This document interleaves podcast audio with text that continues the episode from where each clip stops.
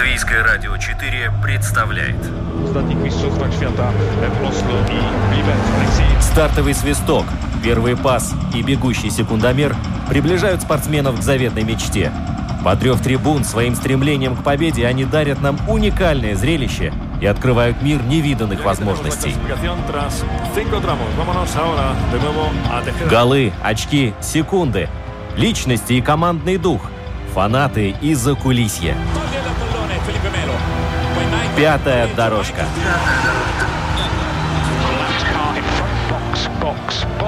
Роман Антонович, Владимир Иванов. Мы говорим о спорте.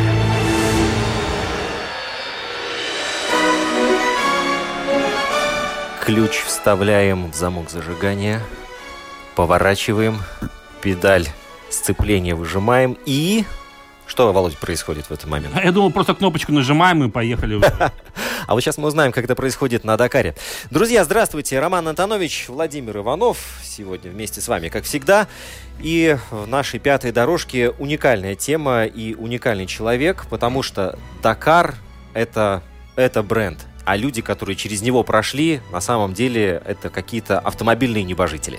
Ну, на самом деле, ралли-рейд Дакар, он, мне кажется, известен всем, даже кто не увлекается автоспортом, мотоспортом, потому что, на самом деле, это гонки на выживание.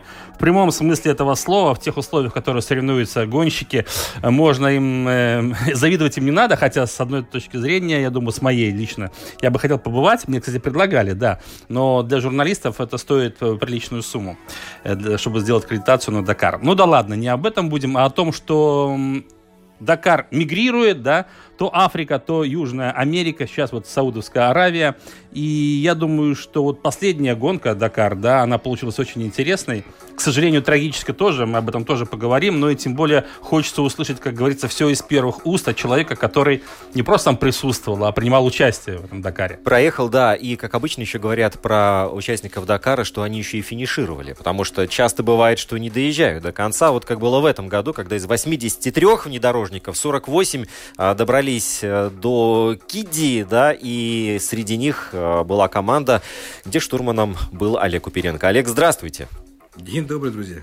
Вот сегодня наш гость, э, человек, который берет роутбук и может сразу определить, где что нужно делать, но с роутбуками и в этом Дакаре тоже какие-то были э, новшества, я знаю точно, Э, и, и проблемы раньше бывали. В общем, Дакар это очень много неожиданностей и много разных а, тем и вопросов. Кстати, ваши вопросы и ваши комментарии вы можете оставлять у нас на домашней странице lr4.lv написать в студию, мы обязательно ознакомимся с ними и э, передадим нашему гостю и ответим. Да, совершенно верно. Э, Первый вопрос хочется задать, потому что гонка проходила впервые в Саудовской Аравии. Вот э, я слышал много восторженных отзывов о том, что э, нисколько не потерял э, Дакар от своего африканского предшественника, а вот лично впечатление вот о рельефе, трассы, маршруты, все было очень экстремально, как всегда.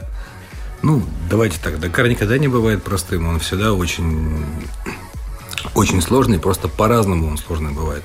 В данном случае, конечно же, я считаю, что гонка, ну, на мой взгляд, удалась. Объясню почему. Потому что а, Дакар прошлого года проходил тоже, к сожалению, в одной стране, а мы все-таки все так, так устроен Дакар, что всегда считаю, что Дакар это некий марафон. И марафон должен проходить через какое-то количество стран. То есть все-таки некий элемент путешествия, который это заложил там Тьерри Сабин, будучи путешественником, он должен присутствовать. Это всех, безусловно, огорчало, но выяснилось, что в отличие от Перу, где все очень однотипное, то есть в Перу очень высокие дюны. Они реально сложные, они не похожи, на мой взгляд, я, возможно, ошибаюсь, но не похожи ни на одни дюны на земном шаре, потому что они такого, они и цвета другого, и очень высокие, и очень сложные. И как бы все было однотипно. И он был достаточно тоже скоротечный, он не был, он не был длинным, он, по-моему, был 10-дневным, если не ошибаюсь. Вот. И Потому вдруг Саудовская Аравия всех порадовала следующим. Все-таки очень разноплановый рельеф. Были и горные участки, были такие, причем сложные, они такие, ну и по навигации, и камни, и то, и все.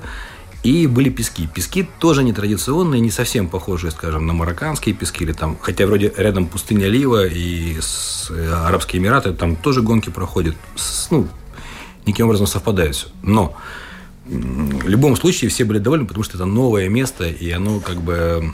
Ну, все же хотят новых впечатлений. Новизны какой-то, Конечно, да-да-да. конечно. Потому я считаю, что, на мой взгляд, переезд скорее пошел Дакару на пользу.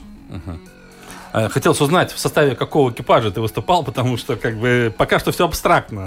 Человек из Дакара. Да, но причем Дакар-то тоже был не первый, а Дакар у меня не первый, Дакар у меня уже шестой по счету. Вот. И у меня это Дакар, второй Дакар с одним и тем же пилотом. Это Александр Доросинский.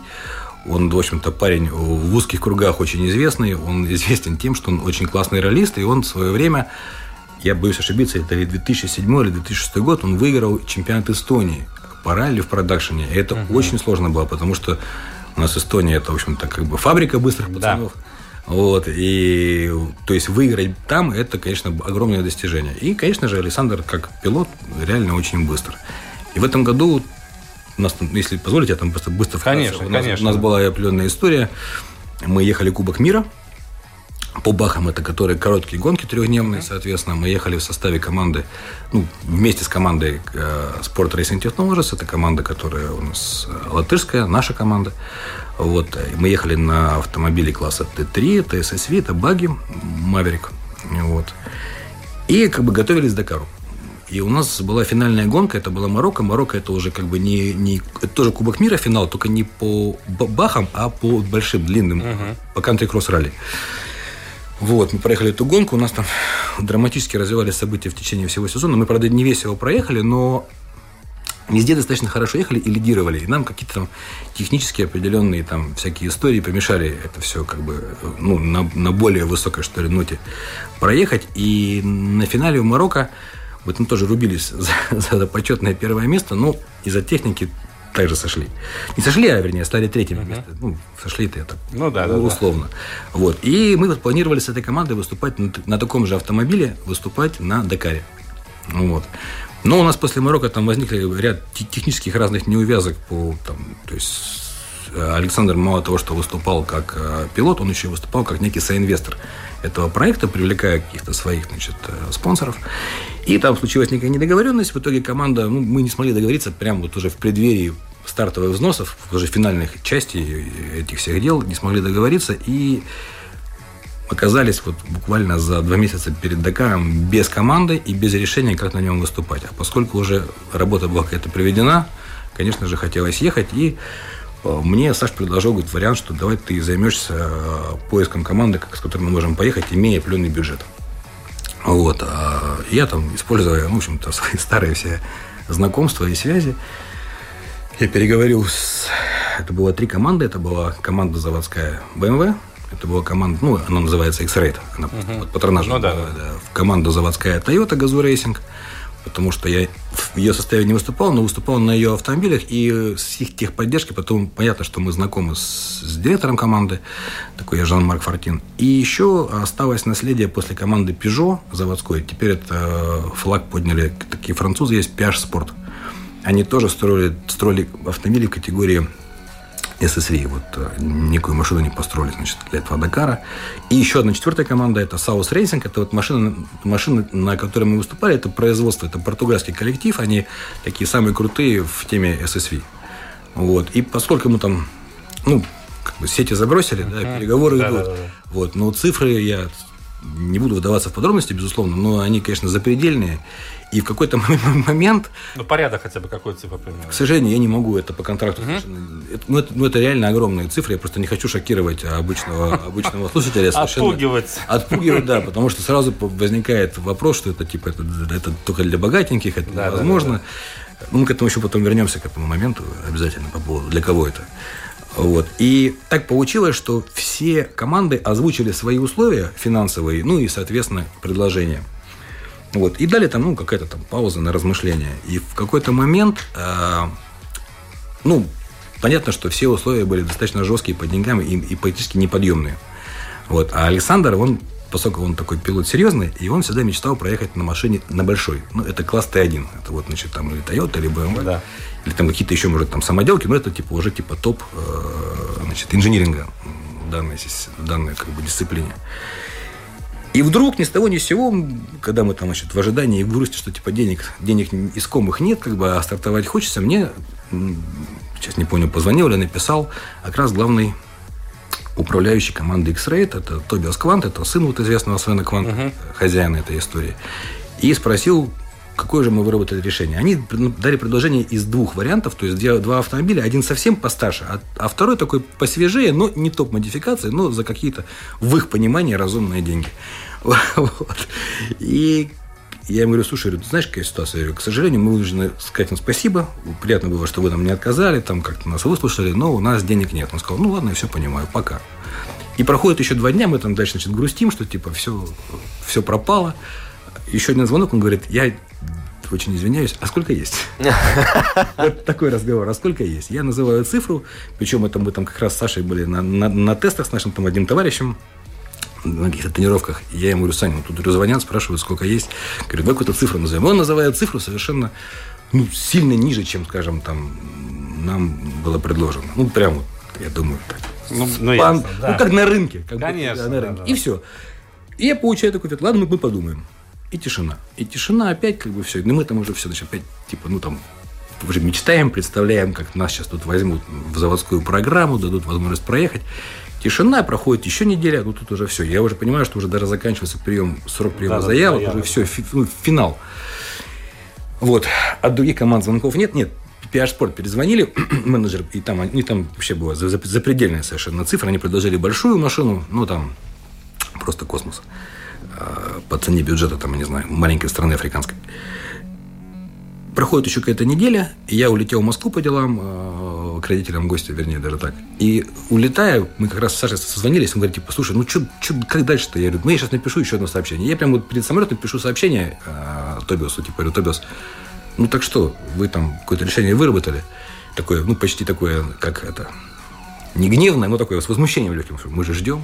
И отправляю. Отправляю, сажусь в самолет, он взлетает, и все. И когда он приземляется в Риге, я включаю телефон, и раз сообщение, типа, что ну, типа, хорошо, ваши финансовые условия принимаются, но тогда, значит, у нас есть условия встречные. А встречное условие было очень простое. Видимо, у них сейчас тоже там, я так понимаю, ситуация не ахти, так глобально, но вообще на земном шаре сейчас все не так просто с деньгами. И они предложили следующий вариант, что мы вам даем машину вот такой-то спецификации, она не топ, но мы ее там, значит, гарантируем, что это будет абсолютно э, конкурентоспособная машина, по крайней мере, для вас, и вы выступаете под, не, под флагами X-Raid. То есть именно за заводской коллектив. Им, видимо, не хватало еще одного автомобиля, у них там тоже есть свои определенные понимания, как Ну это да. должно выглядеть. Все, и мы типа ждем, это была пятница, мы ждем вас в понедельник на заводе во Франкфурте на встрече. Я во Франкфурте уже был в понедельник, дальше там уже просто рабочие моменты, переговоры, а там потом уже ну, тренировки, потому что а, надо тренироваться, ну, скажем, штурману, еще и уметь эту машину чинить. Поэтому тебя на заводе обучают, как происходит ремонт. И, там, Ну, это примитивные, скажем, вещи, или там нужно все-таки нет, вникать нет, уже нет, во нет, нет, все? надо, ну, то есть, как бы, конечно же, если у тебя нет навыков механика, Не колесо поменять, я имею в виду, а там не, нужно- не, не, не, там определенный ремонт, включая электрику, электронику. То есть, Там буквально 20 секунд. Автомобиль устроен так, что в нем очень многое продублировано. И ты в случае там, то есть есть некий алгоритм его починки, именно там электрических и электронных. Если ломается, ты просто отключаешь два кабеля, перетыкаешь их сюда, и это все опять запускается. Мгм. То есть, ну, Очень удобная вещь, конечно. ну, в плане инженеринга, конечно же, BMW оказалась, ну, на мой взгляд, просто потрясающим совершенно автомобилем. И я вот, забегая вперед, скажу, что дистанция этого Дакара была 5000 километров. Наш автомобиль не чихнул, не то, что не сломался, он не чихнул ни разу за, за 5000 километров. Это для меня это вообще как бы просто показатель э, конкретно э, коллектива, который его готовил, производил и уж тем- как, как минимум спроектировал. Так. Ну да, то есть получается, что техникой вы остались довольны, даже неожиданно для вас все так повернулось, э, и представить даже не могли, так все закончится. Ну, Вот. на самом деле, там потом другие вылезли истории, потому что в любом случае, э, я вам скажу так, э, все заводские коллективы с- очень много работают над техникой. И инжиниринг, связанный с развитием той или иной модели, не стоит на месте. И более того, машины машина эволюционирует в течение всего года. То есть не просто там, а, а, ну, просто там, не проехали какую-то одну гонку, там, Кубка мира, раз у них там какое-то решение, там, хоп, они, они оп, и попробовали. Раз там по весу, давайте попробуем по весу. Они там всеми стремятся уйти в минимальный вес, используя там какие-то новые там композиты появились, они их раз использовали. И так все. И потом, конечно же, когда ты частник и приходишь все-таки с ограниченным бюджетом, ты, ну, если ты пришел бы с большим бюджетом, как приходит, э, там же тоже много частников, которые... Ну да, приходят. да, да, да. Они получают, на самом деле, это очень крутая история. Ты, приходя в свою команду, имея бюджет, ты получишь точно такую же машину, как у лидером. Ничем не будет отличаться. И получишь такой же уровень сервиса и уровень поддержки. Но вопрос бюджетов. Потому тут все очень как бы вот спорт спортом, а бюджеты деньги деньгами. Но все равно как бы заводские команды и заводские команды, там условия другие. И, Конечно. соответственно, чему я подвожу, что и шансы на победу гораздо выше, если... Принципиальная разница. Принципиальная разница, э, она там заключается вообще... Ну, все же в деталях. Конечно, да. Дьявол в деталях. Потому когда ты выступаешь в высокой команде, тебя, э, у тебя есть, ну, у тебя иные. Я просто это понимаю, потому что я выступал за разные команды. Ну, как бы, Есть чем сравнивать, да. да. Конечно, да. И это неплохо и нехорошо. Я не хочу ничего плохого сказать о тех командах, с которыми я ездил до этого. Но, но просто у заводского коллектива у него совершенно иной админ-ресурс на, на гонке. У него совершенно другой чеческий ресурс. То есть в количестве людей, которые занимаются тобой. И абсолютно иная структура, заточенная на победу. Да, за большие деньги, да, за большие. Но у них есть и даже приведу пример, мы когда сели на переговорах в Германии, я задал вопрос, скажите, пожалуйста, а вот если она типа сломается? И такое легкое замешательство, потому что у нас такие истории бывали, как машина ломалась на Дакаре, и дальше непонятно, как разбираться. То есть ты проехал по Дакара, заплатил за весь, и нет результата, и, и деньги потрачены. Вот. А они так подумали, и они говорят, так, такую паузу взял Тобиас и говорит, ну, наша машина не ломается. То есть я говорю, как бы дискуссия закончена, он сказал, да. И, и ты даже не понимаешь, вроде это звучит вызывающе, да как она не ломается. Это же техника, она может сломаться. Но тем не менее, Они настолько уверены. в они своей настолько уверены, а я вам скажу, вот я в Тойоте как бы все видел, как это происходит внутри. На самом деле команд заводских всего две. Вот, давайте так. Есть Тойота, Да. есть, есть Два мира.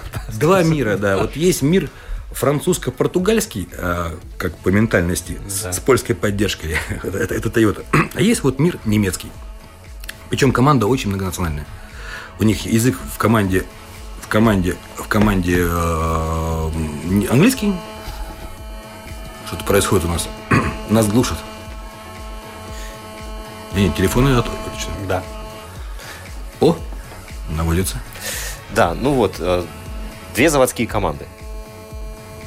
Да.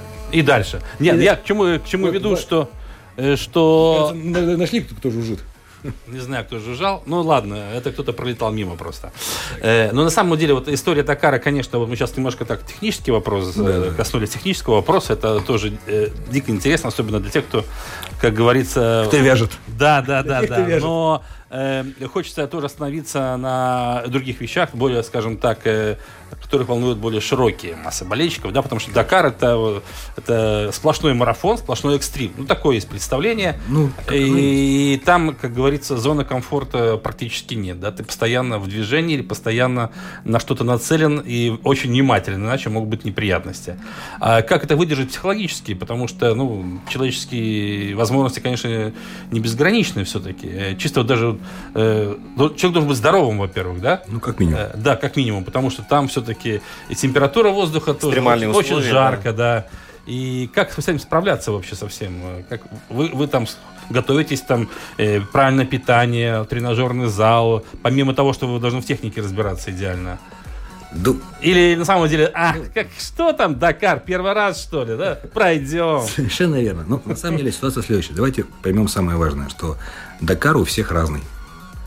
И если уж так совсем подвести как, как некую цель, да, то э, люди приезжают на Дакар с разными задачами, э, с разными возможностями, и м, это абсолютно разные люди. А есть такие, кто просто приезжает, чтобы получить удовольствие и все? Конечно. Просто получить Конечно. удовольствие. Огромное количество, я вам скажу больше, это очень хорошо видно на мотогонах, мы их так называем, да. То есть вот смотришь там на, когда они вот еще перед стартом все такие пушистые, чистые, Да. красивенькие, м, чистенькие мотики, у них такая красивая одежда. И я вижу ребят, которые сильно старше, чем я. Вот, то есть им там за 50. О чем это говорит? Понятно, что это люди-любители, но некоторые на Дакар собирают всю жизнь деньги. Вы поймите, это реально колоссальная история и мечта. По этому поводу очень хорошо сказал основатель Дакара Тьерри Сабин. Он сказал, что Дакар – это вызов для тех, кто решился, и мечта для тех, кто остался. И это вот как, Очень правильно. как такое. красной нитью проходит через весь этот марафон. Потому э, главный соперник на Дакаре, я так понимаю, ну если мы там сейчас э, отбросим там совсем первую десятку, которая Конечно, конечно. это ты сам. То есть люди преодолевают самого себя в любом случае. Это как бы основное. А дальше уж тут как, как повезет. Понятно, что Если ты посмотришь на людей, то они все там атлетически сложенные какие-то атлеты, которые спортсмены, и там они не курят, не выпивают, готовятся, значит, к Дакару, денно и ночно, и потом раз и выходят на старт, и вот тут, значит, показывают то, то к чему научился. Конечно, нет. Это абсолютно разная публика. А, вот миллион есть людей, там, с которыми я знаком, они, ну, они иностранцы, и у всех там кто-то владелец огромной сети отелей, у кого-то там цветочный бизнес в Голландии, я знаю ребят. кто-то большой, там, не знаю, э, девелопер, товарищ есть э, с Кипра, э, кто этим занимается. И у всех совершенно разные задачи. И потому каждый придумывает для себя какую-то историю, зачем он едет на Дакар. Каждый. У каждого своя какая-то мотивация. Вот. И... Зачем вы едете на Дакар, скажите? Если можно коротко. Я понимаю, что там... А это... даже... Да. Я, ну, поскольку я могу говорить только за себя, да. да, я просто... Тем более вы не первый раз уже участвовали. Да, да, да. Это, это болезнь. Все. Я вам очень да? просто... Конечно, это болезнь. Это болезнь, которой ты заболела, и вот ты прям вот то есть, если ты... Я же не каждый год еду, да? То есть, какие-то годы я пропускал, это вот все... Ну, ты понимаешь, что сейчас 3 января, сейчас будет старт, ты начинаешь жить около телевизора, около монитора, и ты там все это мониторишь, и думаешь, я не там, они там, они мчатся, я здесь. Ну, тяжело переживать на самом деле. Конечно. Такая зависимость конечно, уже появляется. Конечно, да. да. Но это, это страсть. Давайте да. очень просто. Это обычно, это необычно, это, это страсть. Да. Любой человек чем-то может болеть. Вот. И вот люди болеют Дакаром. И ну, это ты причастный. Все-таки, ладно, давайте так. У Дакара есть романтический флер, который там уже много лет э, популяризируется. Его возвели там вообще в ранг абсолюта. Это вот бедуин, да, это что-то вот необычное. Там раньше была Африка, это музыка за кадром, когда, если вспомните, там Евроспорт Конечно, конечно. Да, да. Все это по вечерам ждали. Вот тут КАМАЗ синий прыгает. Ну, то есть это все очень круто. И, и понятно, что все хотят быть к этому причастным, потому что ты можешь говорить, я там чемпион, там, не знаю, там, Латвии, там, по ралли это потрясающе, это кто понимает, кто в отрасли. А кто не в отрасли, это все там. Я ехал в Дакар. О, все. Сразу, сразу понятно, там, чем ты занимаешься, и там, ну, uh-huh. причастен к чему-то большому. Потому это просто страсть. Ну, и опять же, ну, есть еще две очень э, важные составляющие, как я понимаю. Люди любят себя в спорте и спорт в себе. И это, это взаимоисключающие истории, но они, в общем-то, имеют право на жизнь и так, и так. Uh-huh. Кто-то хочет там красивое фото на, на подиуме, на стартовом вот все он, значит, э, Дакар. Кто-то жаждет получить бедуина, потому что на финише дают медаль бедуина, значит, что ты финишировал, ты это сделал. Медаль номерная, то есть, как бы ты там вошел в историю там такого-то ну, да, года, да. там и Иван Иванов финишировал, значит, на Дакаре. Все, у всех, у всех свое. У всех свое. Но я думаю, что основное – это преодоление.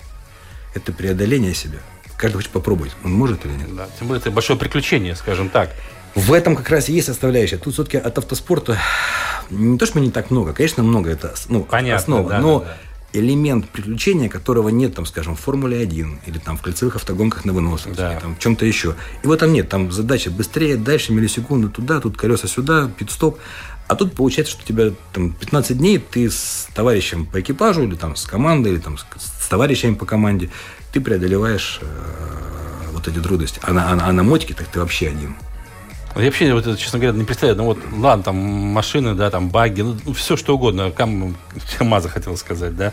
Э, грузовые. Это, да. КАМАЗы это отдельная история. Да, да, да. Больше это вообще как бы. А вот э, на мотоциклах это вообще, мне кажется, люди С, настолько сумасшедшие. Сумасшедшие, такие. да. И, к сожалению, да, вот эти трагические случаи тоже с этим связаны, да. Салыш, да. Ты вылетаешь и. Не только Гонсалыш. Да, ну вот там, сейчас, да. Да, да, да. То есть э, это действительно такие экстремалы до мозга костей, которые ради своей мечты, ради преодоления себя, ради приключений, у них, может быть, чувство страха отсутствует? Нет, нет, нет. Послушайте, ну, все боятся. Ну, все испытывают чувство страха. Ну, это нормально. Если угу. ты перестал бояться, ты просто уже умер, потому ну, что да, да, да. ты не боишься. Да? Все испытывают чувство страха. Но, э, вот я говорю, всех подогревает какая-то страсть. Кто-то что-то хочет доказать себе, ну, да, да, да. друзьям. Может быть, кто-то хочет там он говорит, я пойду, у меня есть товарищ там, который там сказал, типа, я пойду на Дакар. Никто ему не верил. Ну, потом он Дакар проехал, говорит, ну вот я же говорил там в первом, uh-huh. что я его проеду. И это как бы там для кого-то цель и аргумент на, там, на долгие годы. Ну, тут тоже как бы, да, все индивидуально. По поводу страха и вот трагических событий, которые происходят на Дакаре, ну, к сожалению, вот у меня есть э, мой очень хороший друг и товарищ, я называю его братан, это Настя Нифонтова. Мы с ней проехали одну гонку вместе, э, вот я в качестве штурмана, она в качестве пилота, она мотогон, но она да. ехала на, на автомобиле. Вот, она сейчас написала очень хорошую такую там, в соцсетях историю после этих событий трагических. И суть следующая. Когда ты на Дакаре заявляешься и оформляешь документы, когда ты проходишь э, проверки административные, ты подписываешь бумагу, куда отправить твой труп бездыханный, кто будет принимающим лицом. И ты с этим типа соглашаешься, и ты эту бумагу подписываешь. Аэропорт, куда он придет, ну, то есть Понятно, не он, да, а да. уже ты. Да. Вот. И когда все ее подписывают, все думают, что это же с кем угодно, только не со мной. И она говорит, ребят, ну вы подумайте, это касается всех. Потому все понимают, на что они идут. То есть риск, конечно же, высок, но страсть и желание все равно нас- Превалирует, перевешивает. превалируют, Да, нас, да. нас гонят вперед. Ну, вот э, Олег сейчас рассказывает, и Дакар совершенно с другой стороны открывается. Потому что то, что мы видим по телевизору, да, это вот... Он сейчас нам расскажет, что он каждый день переживал там на Да. Дакаре, потому что это не просто там 300 проехать, там скоростной участок. О, нет. всё. 300 это короткий очень на, на этом Дакаре. Да. Мы сейчас небольшую паузу сделаем и вернемся вот к этим 300 плюс. Давайте. В середине поля прострел, момент!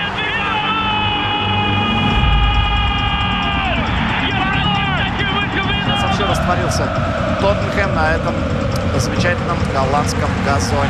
Газон этот в замечательном э, состоянии, действительно. Трава в Голландии растет. Да, с ней никогда да. проблем не было, да. Этого не может быть, но это есть! Это 3-0! Это 3-0!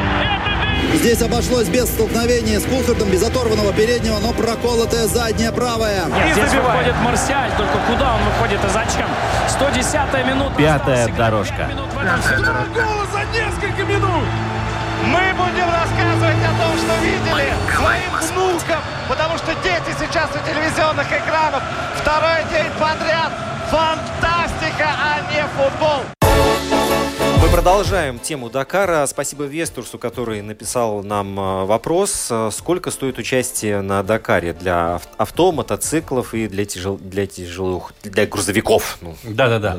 Ну, какой-то пример можете привести? Понятно, что там есть э, частники, да, так скажем, любители, да, а есть и более высокие. Надо классы, еще, чтобы просто ребята, которые спрашивают, понимали, из чего складывается э, стоимость. Да.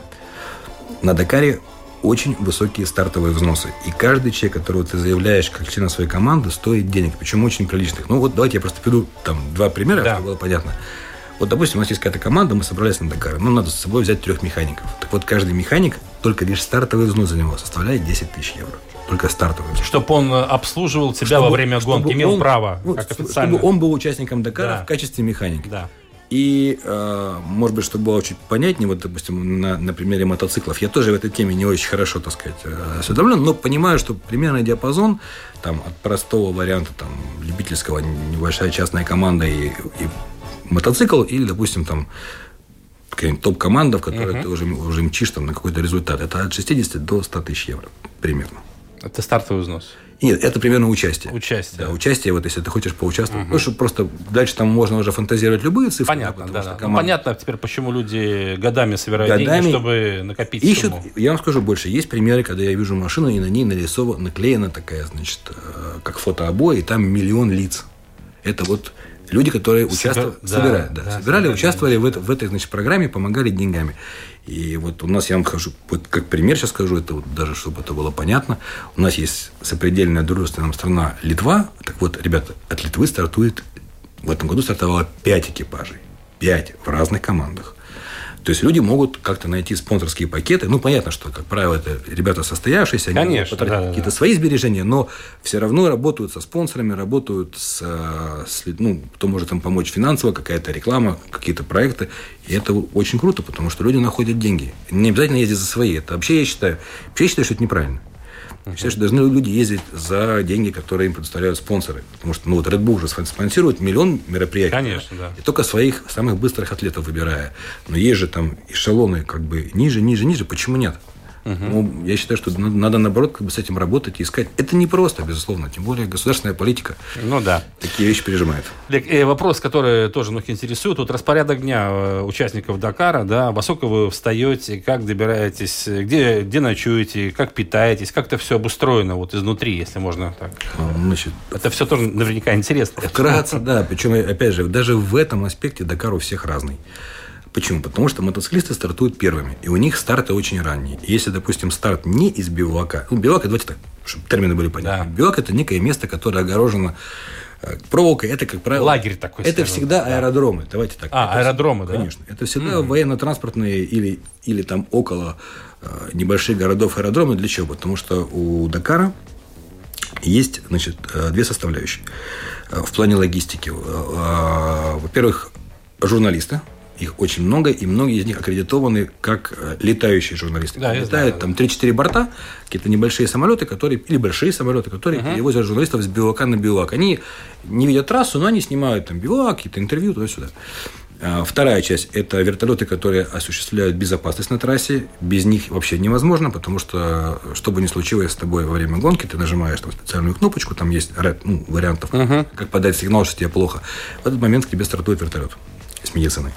Вот потому это, как правило, по-моему, в этом году было 8 вертолетов. Их причем, кстати, с собой привезли из Франции. Это вот, значит, как бы это задача организатора. А, аэродром. На нем, значит, есть... э, Это, как правило, такая песчаная, пыльная очень площадка. И стоит, значит, следующее инженерно-технические сооружения, быстро возводимые. Причем бивака-2, они как бы перемещаются через бивак. Ну, чтобы на следующий день гонка же линейная, она Конечно, движется да. каждый день. По Ну, четным и по нечетным, да. да, да, потому биваки переезжают, то есть и меняются, то есть коллективы, это все, все смещается. Есть, эм, э, во-первых, военно-полевой госпиталь, там очень серьезно оснащенный, он тоже связан с самолетом, его перебрасывают воздухом. А, Есть э, административная часть, то есть это какие-то, значит, ну, руководство гонкой, спортивная, спортивная Офисные как- работы. да, офисная Да, история. А, Отдельное помещение, такое очень, оно обычно так, буквой П организовано, это э, столовая, где кормят значит, вс- всех участников, абсолютно всех. Это как бы входит в этот пакет, который ты заплатил. Тебя будут кормить. И, соответственно, санитарная, так сказать, банная история – это души и туалеты. Причем вот на этом Дакаре было это все реализовано вообще очень круто. Были души с горячей водой, там, то есть классные такие, ну, передвижные такие большие туалеты, которые с нормальными, ну, пардон, забываюсь, унитазами, умывальниками, да, водой, да, да. бумагой. То есть это все там было очень чисто. Это, конечно же, было очень круто, в отличие от там, других историй с Дакарами. Действительно, это просто было на самом высоком уровне организовано и все такое. Но я почему сказал, что у всех разная история, потому что, вот, опять же, мотоциклисты встают очень рано. И они стартуют, они же, ну как, они же без, без, без печки в салоне, условно говоря. А в этом году Дакар был очень холодный, просто неожиданно холодный. Мы ходили все в шапках, по вечерам в куртках, там, то есть вообще, ну реально там 0 плюс, плюс 3. Когда мотогоны выезжают в 4 утра, конечно же, им очень холодно, потому они мерзнут, и все. Ты там уже выезжаешь, потом выезжают автомобили. Причем э, принцип такой. э, Классификация старта следующего дня по тому, как ты финишировал сегодня. Да. Вот ты сегодня мог провалиться очень сильно, и потому ты завтра будешь стартовать, ну, уже не так э, высоко. Высоко, да-да-да. А на Дакаре это все имеет принципиальное значение, порядок твоего старта. Чем ты дальше стартуешь в канале, глубже, у тебя вообще уже другая история. Потому что у тебя разбитая дорога, попадаешь среди медленных машин, у тебя пыль, уже совершенно другие стартовые интервалы, они у лидеров в 3 минуты, у ребят, кто уже сзади по 30 секунд. Вот ты стартуешь за КАМАЗом или за МАЗом, и при всем уважении ты быстрее его, а взять его не можешь, потому что это просто сопряжено с огромным риском. Риском, да. Конечно, обгон любой и все. И вот, и вот так все и получается, что типа, а дальше тут там частники, любители, и они стартуют уже вообще там как бы попозже. А дальше происходит такая история. Они стартуют попозже, соответственно, у них там уже и дорога похуже, и темп пониже. Они один и тот же доп едут гораздо дольше, чем лидеры. И в сухом остатке, вот они финишировали, если повезло, они повезло, они сломались, и вот солнышко, оп, и закатилось, и стемнело. Это уже 6 вечера. И вот человек там, любитель на этой машине или мотоциклист поломанный, начинает все это чинить, как-то добираться. Они некоторые приезжают под утро, а утром опять старт, и люди попадают э, в некую такую воронку, и у них кончаются силы. То есть пока у тебя все нормально, ты приезжаешь вот в 3 часа дня ты уже на биваке. Ты помылся, душ, у тебя там дорогая команда, ты проживаешь в кемпере. Вот кто-то живет в палатках, это тоже очень важно. Вот на этом Дакаре не было вариантов жить в гостиницах. То есть нет там гостиниц. Вот просто в Саудовской Аравии, в тех регионах, где все происходило, а, там нет гостиниц. Мне показалось, что там всего два города, если честно. Огромная страна и два больших города, причем таких мегаполиса. А и, и все. И дальше люди, понимаете, как ты просыпаешься в теплом кемпере, там идешь, умываешься теплой водой или там что-то как-то, одеваешься, а люди там вылезают из палатки на 0 градусов, начинают напяливать на себя мотокостюм, который тоже прохладный, как вы понимаете, мотоботы. И Ну всё да, это, да, да. потому Дакар абсолютно у всех разный. То есть жизнь боль и несправедливая. Вот так. Хорошо, но э, пилот-штурман, да, вот э, твои были обязанности, да, это ты должен вообще был знать, э, что Все. Все. И, да. и очень все просто. Гонку выигрывает пилот, проигрывает штурман. Еще- Это, это я тоже слышал, да, это я еще, тоже слышал. еще и да. команда до кучи, все. Ну, в нашем случае у нас э, таких проблем как бы не было, но понятно, что за две недели совместного проживания и в кемпере, и в автомобиле накапливается определенное раздражение и усталость. И под- поэтому э, у нас такая даже шутка про тумблер дружбы. То есть там сегодня включили, завтра выключили, там, Ага. там полдня разговаривали. Хороший психологический прием. Ну, все равно это непросто. Это непросто, и кат это настроение. Ну, это же очень просто, как в жизни. Когда все получается, настроение хорошее. Хорошее, да. День прошел круто, все получилось, там все на позитиве, вечернее интервью радостное. Чуть пошло не по резьбе, или поломка, или моя навигационная ошибка, или пилот ошибся, мы там бабах-бабах, там пробили три колеса, а вот простая история. Три колеса пробиваешь, остаешься без запасок, а тебе, скажем, там еще ехать там 100 километров до финиша, и ты уже не можешь быстро ехать, Да. ты уже переживаешь, ты уже боишься, и ты не понимаешь, и это все нервозность. Или какие-нибудь там были тяжелые допы. У нас был один день, когда был просто по камням, ну просто вынимая душу, то есть очень тяжело. И еще и машина BMW, надо отдать должное, она, она очень недружелюбная к человеку. То есть, э, ну, вот прям, вот прям категорически недружелюбная. То есть нагрузки на организм, я там в первый день думал, что я вообще как бы, я, то есть я не ожидал, что, что, что будет так. А что было в этом году с, с роутбуками? Вот там говорят, что выдавали их там э, все вот А, эти это вещи. история, да, это последний момент якобы и с читерами боролись, которые там э, как-то э, пытались нечестными путями узнать все-таки как и чего. Слушайте, Дисквалификации были тоже какие-то. Ну, я поводу. так скажу, что в любом случае это все уже старая история, с ней работают очень давно, и каждый год пытаются придумать какие-то такие условия, которые бы, ну, скажем так, уравняли бы шансы. Ну, якобы да, для этого все Да, делается. и, да. это, это на самом деле справедливо, потому что реально э, шансы у больших команд или там у богатых частников, они отличаются от э, возмо- не шансы, а возможности. Возможности, конечно, другие совершенно. Технические возможности, я не буду сейчас вдаваться в подробности, А, вот такая история на самом деле немножко скользкая. Но, тем не менее, как это можно избежать? Очень просто. То есть, чтобы люди не пользовались возможными электронными подсказками, сделанными в течение ночи. да, Да. выдавать дорожную книжку рано утром тебе в окно за 15 минут до старта, а еще поставить камеры в автомобиле, которые будут фиксировать все твои действия. Если ты достанешь, скажем, там, запрещенный какой-то электронный девайс в виде навигатора Да. телефона с возможностью э, посмотреть на электронную дорожную карту, тогда это будет тебя сразу поймают. Вот, вот такая история. И, на мой взгляд, по мне бы вообще бы классно, если бы выдавали бы каждое утро. Тут выдавали не все дни, а там А, не все выборочно. не- да, к сожалению, не все. Я бы хотел, чтобы выдавали всегда и все дни. Это, это, это, вот, ну, это мое пожелание. А камера была в вашем автомобиле тоже? В нашем автомобиле камеры не было. Как-то, видимо, нас все-таки не воспринимали как бы за серьезных игроков, вот прямо за первую десятку, потому, невзирая на то, что мы вроде выступали за заводскую команду и на такой машине, ну, видимо, отнеслись пока, так сказать, без всяких авансов. У нас камеры не было, и ничем мы не пользовались, я совершенно точно скажу. Объясню почему.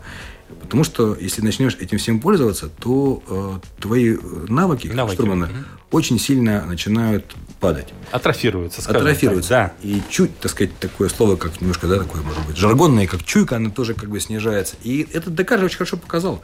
Посмотрите, что творилось во второй день на финише Дакара.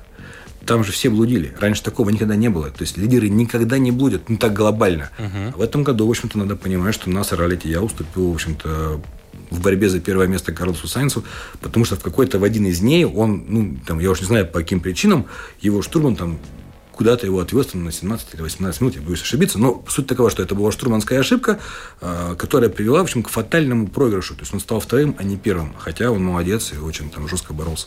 А если Карлса Сайнса посадить в вашу машину, что будет? Ну, во-первых, Круассан съехал тоже, тоже как бы на BMW, но, только Но ехал, поэтому- ехал на, на, на, на баги мини. Это немножко другая история. А если посадить в нашу машину, вот э, он бы смог э, хотя бы изобразить конкуренцию? Или Я думаю, что нет, объясню почему. По очень простой объективной причине. На этом Дакаре, так уж это связано с рельефом местности, очень много было прямиков, на которых э, там, ты волен, неволей развиваешь максимальную скорость. Вот он был очень простой пример. Э, был один из дней, где были пески, и потом ближе к финишу эти пески кончались э, такой позицией, то, что ты выходил на некую равнину, она без дороги, но там был указан курс движения. направление? Ну, напр- да, ну, то есть курс в градусах. Да. Какой-то, скажем, там, 270. И вот э, движение этим курсом составляло 43 километра в в протяженности. Я почему так уверенно говорю, мы э, в этот день как раз боролись с нашим однокомандником в Песках, мы, то есть мы там менялись позициями, догоняли его, он пропускал нас, это такой есть парень, он, он саудит, он местный парень, э, Ясер Сейдан, и ему ассистировал как раз русский штурман Алексей Кузьмич. И мы вот с ними рубились. И вот прямо на выходе из Песков мы его пропустили, и вот эта прямая началась. У него была топ-машина. Вот прям последняя спецификация, такой же мини, как у нас, только вот прям, условно, там, 20 года. Но вот чек через 3 минуты просто даже пыль его исчезла. Настолько... Настолько она, настолько она быстрее. А вот я вам приведу пример. Наша машина там развивала там, в лучшие какие-то свои там, дни максимальную скорость 175 км в час, а у парней машины ехали под 200. Даже если она едет пусть не 200, пусть хотя бы 190, вот эти 15 км в час, ну давайте мы сейчас их пересчитаем Ну, на, диста- на- дистанцию в километрах. понятно, да, Мы возьмем ручку, бумагу, посчитаем, это элементарно, да, и мы поймем просто в минутах, а потом в часах какое-то будет огромное отставание. Это раз. Во-вторых, э, очень, очень сильно эволюционируют подвески. Мы ехали на автомобиле со старым типом подвески, с меньшим ее ходом. Это колоссальная разница. Вот и все. Потому я думаю, что Карлос Сайнс, наверное, был бы ввиду огромного опыта быстрее, чем мы, но совершенно точно он бы не смог на этой машине По объективным причинам просто. да, да, всё. да, составить конкуренцию парням, которые были там бы современные автомобили. Вот и все. Если я не задам этот вопрос, я себе не прощу. Фернандо Алонсо. Ох, ох, он всех интересует. Всех, да. а- Кто такой? Кто такой вообще? Да вот выгнали из Формулы-1. или Он, по-моему, уже везде стартовал, где только можно. Но мне Добрался кажется, вот у него просто, наверное, такая идея фикс проехать на всем, на чем угодно, только что ездит и что имеет Ну, он колеса. автогонщик посоревноваться. просто, да, понятно, да, да, да, да. Вот, но э, этот человек ведь я не просто сейчас сказал, потому что финишировал-то он э, 13-м, да, в итоге. А наш сегодняшний гость Олег э, со своим э, пилотом финишировал 14-м. Ну, я вам скажу так про Фернандо Алонсо. Я поначалу, как э, ну, тоже у меня был не то, что некий, ну, некий был скепсис, да, я вообще как бы к Формуле 1 отношусь так, не то чтобы не, ну, с с не очень большим интересом, но понимаю, что это мир огромных скоростей. Вот. И после этого Дакара мое мнение ну, достаточно сильно поменялось, и я с огромным уважением э, отношусь к конкретно к Фернандо, потому что он продемонстрировал, что люди, которые быстры на асфальте, вот реально по-серьезному ездят на больших скоростях, они очень легко адаптируются к любым типам покрытий. И, видимо, что-то такое в пилотах Формулы-1 есть, то, чего нет в обычных людях. Я вам так скажу, да. Это, кстати, доказанный был тест, я сейчас боюсь ошибиться, когда-то проводили эм, некие э, исследования, пытаясь понять для Формулы-1, какая, какой тип расы на земном шаре является пригодным для Формулы-1. Вот выяснилось, почему нет японцев. Никогда не задумывались? Ну, Вот проанализируйте, только, по-моему, Ну такого, да. такого Масата был. Ну да, да, да. Кабаяси еще был. Ну, кто-то вот, и- да. А их не, глобально нет, потому что вот якобы у этого типа расы не такая быстрая реакция какого-то там глазного нерва для восприятия. Ну, вот, вот какая-то такая история. И я потом понял, что реально люди в Формуле-1, которые двигаются на скоростях за 300, там, в очень тесных условиях, там, в контактной борьбе, В капсуле, да, вот в капсуле, да. И у них, видимо, такая скорость принятия решений, что они, они реально просто круче, чем многие другие. И когда они приходят в, в другую дисциплину, скажем, как вот, допустим, Фернандо Алонсо, они сразу показывают выдающийся результат. Вот что-то такое в них есть. Я думаю, это просто некий симбиоз просто опыта автомобильного, помноженный на скорость реакции. Есть Скорость принятия решений. А это основная история на Дакаре, потому что ты же, в общем-то, ну что ты знаешь? Ты знаешь, там сейчас будет там трамплин или какая-то яма со слов штурмана. А в реалиях ты должен все это оценить глазами, сопоставить со сказанным и дальше какие-то предпринять управляющие действия. Каким образом? На основе своего опыта и скорости принятия решений. Олег, вопрос тоже э, насчет э, взаимопомощи на Дакаре. Я знаю, там много разных историй. В основном нам показывают, когда помогают, да, застрявшим там или опрокинувшимся. Но ведь разные бывают ситуации. Или все-таки это, это кодекс такой существует или нет? Или просто это на твое усмотрение личное? Ой, это сложный очень вопрос. Ну, я понимаю, да, но Прямо, я- не всегда же вы останавливаетесь, когда видите, что кто-то застрял и требуется помощь. А Вы думаете, что к нему все равно сейчас приедет там, и вытащит его? Ну, смотрите, какая история. Э, Да, не всегда. Не всегда. А, причем, а- опять же, это где ты едешь? Если ты едешь в головке, Да. как правило, там, скажем, давайте так, будем называть головкой, это первые 20 машин. Это как бы там лидеры, лидеры э, автозачета.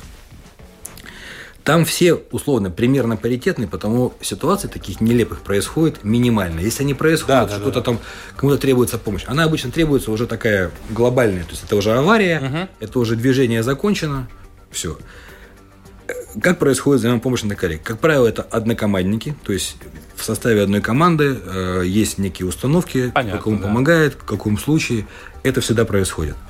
Бывает, что ну, кто-то просто к тебе бежит и машет руками. Ну, Тут надо, Понятно, надо это вставать, понятно, да. Потому тут все очень сложно. Бывают, кто-то кто бывает как недруги, соперники недруги, и не встанут друг другу никогда. И так тоже бывает. И Я понял вопрос. Э, Еще вопрос. Противостояние. Почему КАМАЗы побеждают всегда? Мне говорили, что от КАМАЗа там только осталась табличка, больше ничего нет. и даже кузов. Я себе позволю прям Да. позвольте мне чуть Да. больше ответ. Я Да. работал последние два с половиной года э, не в составе КАМАЗ Мастер, но в некой около структуре. Я, в общем-то, руководил, э, так получается, молодежкой КАМАЗовской. Так, Потому что сын э, руководителя КАМАЗ Мастера Владимира Чагина. Шагин, да. Да, у него есть сын, который, значит, Игорь Чагин, который решил посвятить себя, пойти по стопам отца. И он начинал ездить, и вот мне он достался в качестве некого подавана. Да, вот я- меня Володя попросил об этом, я вот с ним занимался два с половиной года. Человек не умел ездить на автомобиле. А, Прошлой осенью он стал обладателем Кубка России а, по ралли-рейдам в классе ССВ, вот на этих, значит, багушках.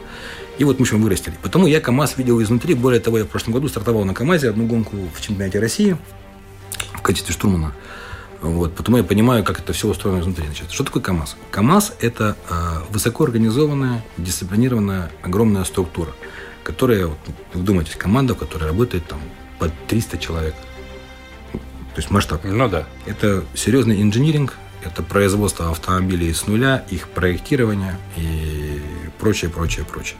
Во-вторых, КАМАЗу команде 30 лет. Это же деть никуда невозможно. Большая это же Невероятный опыт, да. это невероятный опыт, который в итоге там компилированный, собранный, э, четко отточенный, и дальше используется для побед. Это и школа. Вот это тоже очень важно. Вот во всех этих историях это вот как школа там Конечно. олимпийские виды спорта, фигурное катание. Вот есть школа, то есть есть э, старшие товарищи, которые накатывают младших. Всегда у них есть э, тренировочные сборы, когда пробуют людей. На КамАЗе же там сначала пробуют, человек просто как бы держит или не держит. просто физически. Там очень тяжело ну, по физике. Когда показывают кабину КАМАЗа, страшно становится. Сейчас все изменилось в лучшую сторону, Да. стало гораздо ком- комфортнее. Комфортнее, Ну, да. Потому КАМАЗ побеждает только потому, что это очень серьезные э, ребята, которые э, всецело отдаются своему делу. Вот сейчас, вы, не знаю, может, в курсе нет, сейчас снимается даже целый сериал. Федор Бондарчук снимает теперь сериал про КАМАЗ. Сейчас на КАМАЗе происходят съемки полным ходом, да, потому что, ну, это занимает, история успеха занимает всех. И почему? Вот вопрос почему? Да потому что люди занимаются только этим, только ради победы, у них задача одна – выиграть. И они, конечно, там, ну, в общем-то, у них все цели благородные, просто они очень много тратят сил и времени для этого. Профессионалы. Да, Олег, а следующий КАМАЗ... э, вот, КАМАЗ. Следующий Дакар, Дакар, совсем Дакар. скоро, на самом деле. Следующий Дакар совсем скоро. Я вот только как раз сегодня встречался там с, с потенциальным пилотом на следующий Дакар. Сети закинули уже? Вы поедете? Я очень хочу. Поеду я или нет, это можно Да. только понять, когда я увижу себя в стартовых списках на сайте dakar.com. Тогда я понимаю, что точно, да, все, я стартую, и то еще не факт. Всегда какие-то могут быть, могут быть вариации. Но я, конечно же, очень хотел. Тем более, следующий Дакар будет уже в трех странах. Он будет в Саудовской Аравии, в Иордании и в Эмиратах. Ну, так, предварительно. Так, ну это еще интереснее получается. Конечно, потому что будет чуть более разноплановая история, ну и как путешествие оно будет, охватит большую аудиторию.